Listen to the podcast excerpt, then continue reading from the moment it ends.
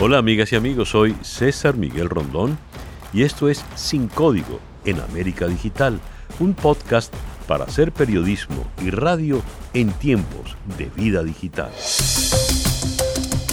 Para el día de hoy, elecciones parlamentarias en Venezuela, farsa anunciada. El pasado miércoles primero de julio, Indira Alfonso, la nueva presidente del Consejo Nacional Electoral de Venezuela, en ejercicio de sus funciones, convocó a la realización de las elecciones parlamentarias. Se convoca a todo el país para el día 6 de diciembre del año 2020 al proceso electoral destinado a elegir la Asamblea Nacional para el periodo comprendido en el 2021-2026. Continuando con el proceso, que no se paraliza por la pandemia, este lunes 13 de julio se dio inicio a la jornada extraordinaria para el registro electoral en función de las elecciones del 6 de diciembre de 2020 y Jorge Rodríguez, ministro de Comunicaciones del régimen, insiste en afirmar que la directiva del Consejo Nacional Electoral es producto de un diálogo entre las distintas fuerzas políticas del país. El escritor venezolano Alberto Barrera Tisca, en un artículo de opinión en The New York Times en español, se refiere a esas elecciones con el título Fraude preventivo en Venezuela. Los cara y tabla. Dice Barrera Tisca. Para los comicios en los que se elegirá la nueva Asamblea Nacional, que por ley deben efectuarse en diciembre de este año, ya ha diseñado un mecanismo perfecto un fraude preventivo que le permite ganar las elecciones aún antes de realizarlas.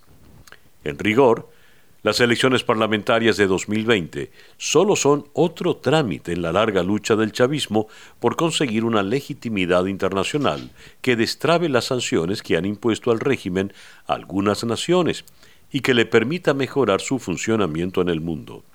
El gobierno necesita desmontar y poner bajo su control a esta última institución democrática que existe en Venezuela.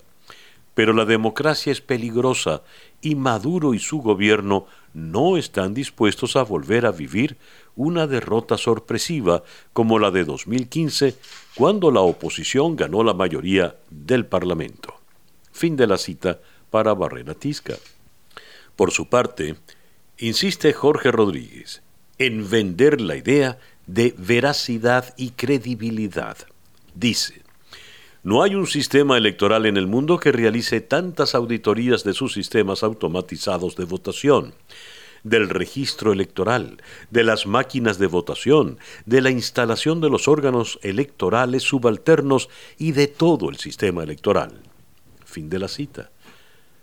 Jorge y ahora su hermana Delcy a pesar de ocupar puestos en el régimen de Maduro que nada tienen que ver con el asunto electoral, se convierten en protagonistas del mismo.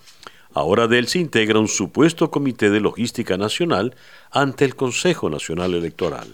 Al instalar ese nuevo aparato disfrazado de apoyo logístico, pero que en realidad es de supervisión y control, dice la vicepresidente de Maduro, hemos venido al CNE un equipo del gobierno con un mandato muy claro del presidente de la República, Nicolás Maduro, de participar en la instalación de este Comité Logístico Nacional que atiende el mandato de la Ley Orgánica de Procesos Electorales. Este comité logístico es el camino que nos va a llevar a la ejecución del programa electoral. Seguimos defendiendo la paz y estabilidad de Venezuela. Fin de la cita para Delcy Rodríguez. ¿Qué papel juega este Comité de Logística Nacional ante el Consejo Nacional Electoral? ¿Cuál será su alcance en las elecciones parlamentarias? La pregunta se la hacemos a la periodista Gabriela González. El sábado 11 de julio, la presidenta del Consejo Nacional Electoral, Indira Alfonso, presidenta, que fue designada por el Tribunal Supremo de Justicia, informó que se había instalado un comité logístico nacional que, según ella explicó, estaría encargado de evaluar el desarrollo de ciertos procesos o de los procesos electorales que se van a llevar a cabo eh, o que establece el cronograma de aquí hasta que se realicen las elecciones el próximo 6 de diciembre diciembre y que ese comité logístico iba a estar conformado por diversas personas e instituciones del Estado, entre ellas eh, Delcy Rodríguez, y lo que se presume o lo que quedó meridianamente claro era que buscaban entablar también eh, métodos o procedimientos o protocolos, mejor dicho, eh, ante la situación del COVID-19 y la elección que ellos quieren hacer el próximo 6 de diciembre. En cuanto a este comité, lo que se ve, digamos, en una primera vista es la injerencia del Ejecutivo dentro de las decisiones que se esté tomando en este Consejo Nacional Electoral, que hay que recordar es un Consejo Nacional Electoral que fue designado por el Tribunal Supremo de Justicia, no por la Asamblea Nacional como es el deber ser y que el gobierno de Nicolás Maduro sigue adelante con su intención de realizar unas elecciones electorales, insistimos, en medio de una situación de pandemia donde Venezuela está viendo eh, aumentar exponencialmente los casos. No pareciera estar claro tampoco el protocolo de salud que pueda haber ante un proceso electoral con estas características, entendiendo además también la no participación de la oposición, por lo menos hasta el momento, en ese proceso electoral. Pero, insisto, lo que pareciera este comité logístico es involucrar aún más en las decisiones del Consejo Nacional Electoral a el Ejecutivo. Gracias, Gabriela. Era la periodista Gabriela González desde Caracas. Mientras tratan de distraernos con temas técnicos y de logística, nos engañan. El fraude preventivo ya se ejecutó, como señala Barrera Tisca. Dice, el primer paso para el diseño de este nuevo escenario electoral se centró en la elección de las autoridades del Consejo Nacional Electoral. El chavismo acudió a un ardid legal poco sustentable para que el Tribunal Supremo de Justicia, bajo su control, pudiera elegir a los nuevos rectores de la institución. Una vez garantizado el control del sistema electoral, el segundo paso fue la apropiación de los principales partidos de la oposición por parte del chavismo. De esta manera, también el gobierno ha ocupado los espacios naturales de la disidencia. Y continúa Barrera Tisca. Hay una expresión en Venezuela que describe con gran nitidez a la persona que miente impúdicamente. Cara y tabla.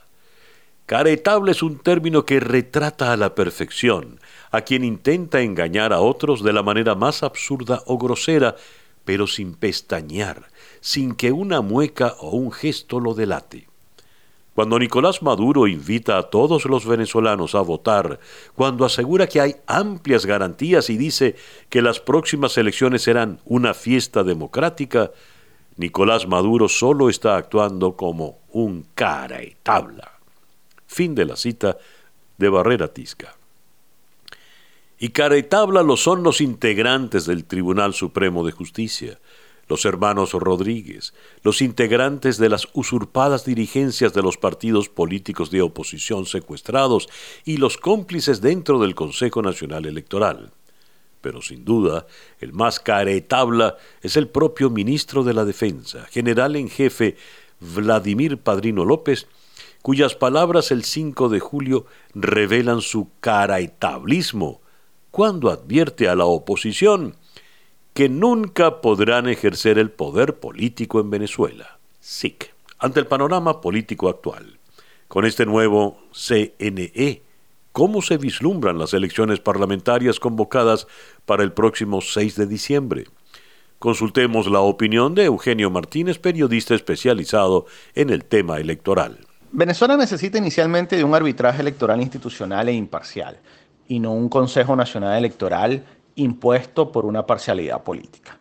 Es evidente que para procurar mayor, eh, transparencia e integridad en el proceso electoral y permitir la consolidación de los derechos a elegir y a ser electo, y adicionalmente eh, consolidar el derecho de la participación ciudadana, se necesitan cambios institucionales y legales y técnicos en el corto y mediano plazo.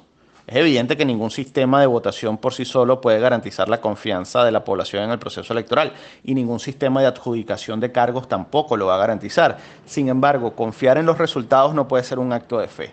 La confianza en los procesos electorales comienza con una serie de factores como el arbitraje electoral institucional imparcial del que ya hablábamos, la seguridad jurídica y un marco regulatorio con reglas claras de competitividad. Y a eso se une ahora en la nueva normalidad que impone el COVID-19, normas sanitarias que no coloquen a los ciudadanos en el dilema de participar o contagiarse del, virus. Desafortunadamente lo que, eh, lo que vemos a cinco meses del proceso del 6 de diciembre es que los patrones de violaciones electorales que se han denunciado sistemáticamente en el pasado y que afectan el ciclo electoral y las condiciones políticas y técnicas se siguen manteniendo. Entre otros elementos, estos patrones de, violaciones electorales incluyen el desconocimiento de los artículos de la Constitución bolivariana, especialmente ahora con el aumento del, Parlamento, la, la subordinación del CNE a un cuerpo ilegítimo como la Asamblea Nacional Constituyente y el reconocimiento de parte del vicepresidente del CNE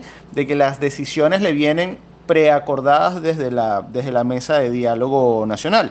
Un recorte ilegal del, del pluralismo político, la eliminación arbitraria de cargos de elección popular, la comisión de fraude en dos oportunidades, en el caso de la manipulación de, del boletín de participación de la Asamblea Constituyente y de la elección de gobernadores en el Estado Bolívar, eso no se ha aclarado eh, todavía, y un nuevo ecosistema y la consolidación de un nuevo ecosistema de partidos que termina siendo muy, eh, muy cómodo para el régimen de Nicolás Maduro en la medida que este nuevo ecosistema de partidos no se plantea la alternancia o la necesidad de garantizar, de garantizar la alternabilidad en el, en el Poder Ejecutivo. Eh, dicho esto, lo que vamos a ver el 6 de diciembre es un proceso de con bajísima participación, ya así los estudios de opinión que había antes del confinamiento por el, por el COVID en el mes de marzo y los estudios de opinión que empiezan a aparecer ahora eh, entre junio y julio demuestran que los ciudadanos no están interesados o no tienen mayor interés en participar en un evento que no va a resolver ninguno de los problemas que tiene el país, va a agravar la crisis institucional, no va a resolver el tema, el tema económico, ni mucho menos la emergencia humanitaria compleja que, que sufre el país. Y lo más grave, el evento del 6 de diciembre puede poner a los ciudadanos en la disyuntiva si finalmente se decidieran a participar, porque hay un cambio en algunas reglas, en algún tema de la competitividad de la elección, si los ciudadanos decidieran participar, van a estar en el dilema entre participar o contagiarse de COVID-19. Difícilmente lo que vamos a ver el, el 6 de diciembre sea, sea una elección que sirva o un proceso electoral que sirva para resolver las diferencias de los venezolanos y trazar el inicio del de, rescate de la, del, sistema democrático del, país. Las declaraciones del vicepresidente Rafael Simón Jiménez, el único político real con, con fuste político en el nuevo quinteto de rectores, no han dejado levantar suspicacias, dudas, críticas. ¿Cómo las calificarías tú, Eugenio?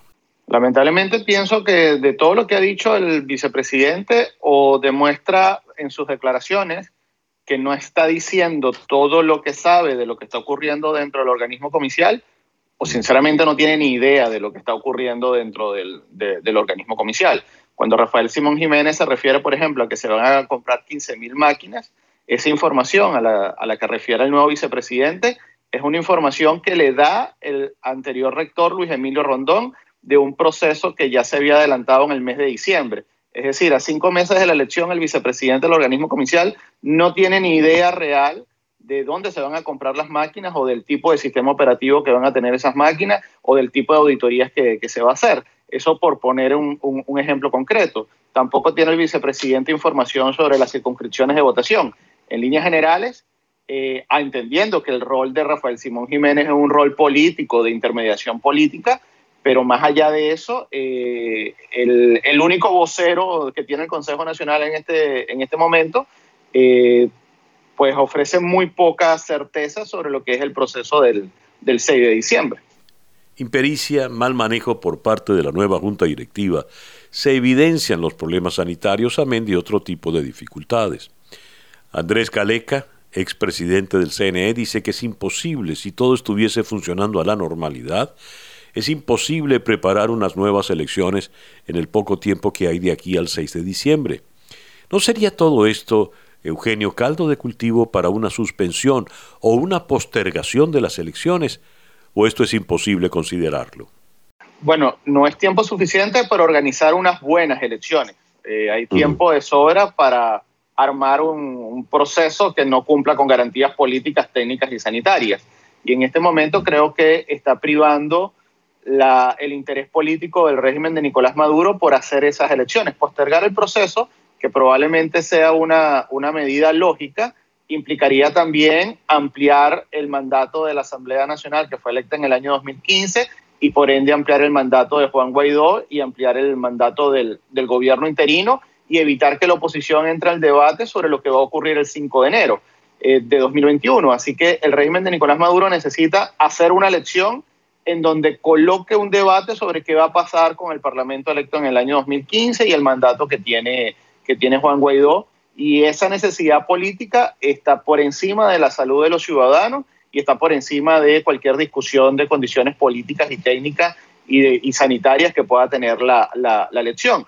Incluso llegado al supuesto que efectivamente se decida posponer, seguramente veremos una posposición muy a la medida del régimen de, Maduro, es decir, una posposición en donde una vez reanudado el proceso, sea enero, febrero, marzo de 2021, solamente van a poder participar, por ejemplo, los candidatos que tienen que inscribirse en la primera semana del mes de agosto. Así que, eh, en líneas generales, ese proceso del 6 de diciembre que está armado a la, a la medida de los integrantes de la mesa de diálogo nacional, eh, va a seguir su, su, su, su proceso o, o, va a seguir ese camino independientemente de que la elección sea en diciembre o en enero de, del año 2021. Eugenio, en el fondo siempre es un tema político. No es un problema técnico ni de conveniencia para la salud de los venezolanos. Entre algo de lo que más preocupa de lo declarado por Rafael Simón Jiménez está, por ejemplo, afirmar que el incremento en el número de parlamentarios es una decisión que les vino de fuera. Es decir, alguien está decidiendo por fuera del Consejo Nacional Electoral. En la misma tónica, Luis Fuenmayor Toro critica duramente las declaraciones de Vladimir Padrino López. Incluso lo insulta. Pero Padrino López es el ministro de la Defensa ratificado horas después de haber declarado esa barbaridad. ¿Quién está realmente mandando en el proceso electoral? el Consejo Nacional Electoral, Padrino López, Nicolás Maduro, Delcy Rodríguez. ¿Quién? Hay un problema básico que es la cadena de, decisión. El Consejo Nacional Electoral formalizó una decisión en cuanto al nuevo sistema de adjudicación de cargos que le impuso el Tribunal Supremo de Justicia. Y el Tribunal Supremo de Justicia impuso esa decisión en función de los acuerdos a los que se habían llegado en la mesa de diálogo nacional en donde los partidos que integran esa mesa simplemente negociaron o, creían que habían negociado con Nicolás Maduro un sistema de adjudicación que le iba a ser favorable. La molestia del rector suplente fue Mayor Toro, se explica porque lo que ellos pensaban que iba a ser un sistema favorable para sus intereses políticos, lo que terminó aprobando el Consejo Nacional Electoral es un sistema que es muy favorable para el Partido Socialista Unido de Venezuela en el supuesto que hubiese una participación mayoritaria de, los ciudadanos. Eh, el sistema que ellos creen que, eh, o creían haber negociado con Maduro en la mesa de diálogo nacional eh, terminó siendo diferente al que terminó aprobando el Consejo Nacional Electoral. Gracias, Eugenio. Era Eugenio Martínez, periodista especializado en el tema electoral. Frente a las dudas que genera este proceso electoral a nivel internacional, Joseph Borrell, alto representante de la Unión Europea para la Política Exterior, ha propuesto una reunión ministerial del grupo de contacto auspiciado por la Unión Europea para tratar el tema de Venezuela, con el fin de analizar las condiciones en las que tendrán lugar las próximas elecciones parlamentarias. Según la última encuesta de Data Analysis, solamente 11% de los venezolanos participará en las parlamentarias. Al respecto, consultamos a Luis Vicente León, presidente de Data Analysis. estamos prácticamente en el peor momento político de Venezuela en, los últimos años. Y, esos años se podían convertir en décadas de comparación. Las salidas políticas están cerradas. Es decir, más allá de nuevo de los deseos y de los discursos políticos, ah, si lo analizas en el reloj de probabilidades, un proceso electoral en Venezuela en este momento está cegado, eh, controlado por una institucionalidad que no genera confianza en la parte mayoritaria del país. Una oposición que se multifractura y que no tiene una eh, eh, estrategia común sobre cómo atender ese reto. Y, y, las divisiones ya no son las divisiones clásicas entre moderados y radicales. Tienes que agregar a eso la división de la, de la oposición y de su liderazgo en términos de los que están en Venezuela y los que están afuera, que parecen tener, eh, eh, digamos, estímulos y eh, intereses diferentes, pero también entre los que participan y los que no participan en el gobierno transitorio o el gobierno interino, porque al, al final esos actores tienen intereses también diferentes. Y los que tienen la necesidad de preservar sus espacios de, eh, elección popular, como un diputado, un alcalde, eh, un gobernador, y los que no lo tienen. Ahora, eh, Luis Vicente, cuando hablamos de estos sectores, ¿qué número poblacional representan? Hay partidos, inclusive establecidos, que son mínimos en el espectro político y hay un creciente desencanto hasta para los partidos establecidos, al margen de las decisiones de robo por parte del Tribunal Supremo de Justicia. Cuando hablamos de dirigentes políticos, de partidos, ¿qué tanto representan en la realidad a la Venezuela sufrida de hoy por hoy? La Venezuela que tiene entre sus prioridades buscar alimentos, llenar gasolina, etcétera, etcétera. Ahí está el problema central, que eh, había un cambio muy importante en esa, esa representatividad. Eh, eh, tú has mencionado a los partidos pequeños, partidos que surgen, grupos que, que aparecen por ahí, pero es que incluso los partidos tradicionales, como Primera Justicia, Acción Democrática, Voluntad Popular, eh, que, que, forman parte, de un, nuevo tiempo, que forman parte del G4, que son los representantes más importantes de la institucionalidad opositora, todos se han debilitado. Y, se ha debilitado también la propia Asamblea Nacional. Gracias, Luis Vicente. Era Luis Vicente León, presidente de la encuestadora Data Analysis. Si únicamente 11% de los venezolanos participará en las elecciones parlamentarias, el fraude preventivo al que alude Barrera Tisca es también una farsa avisada, o mejor dicho, una abstención anunciada. Y bien, así hemos llegado al final de nuestro podcast por el día de hoy. Esto es Sin Código en América Digital, un podcast para hacer periodismo y radio en tiempos de vida digital.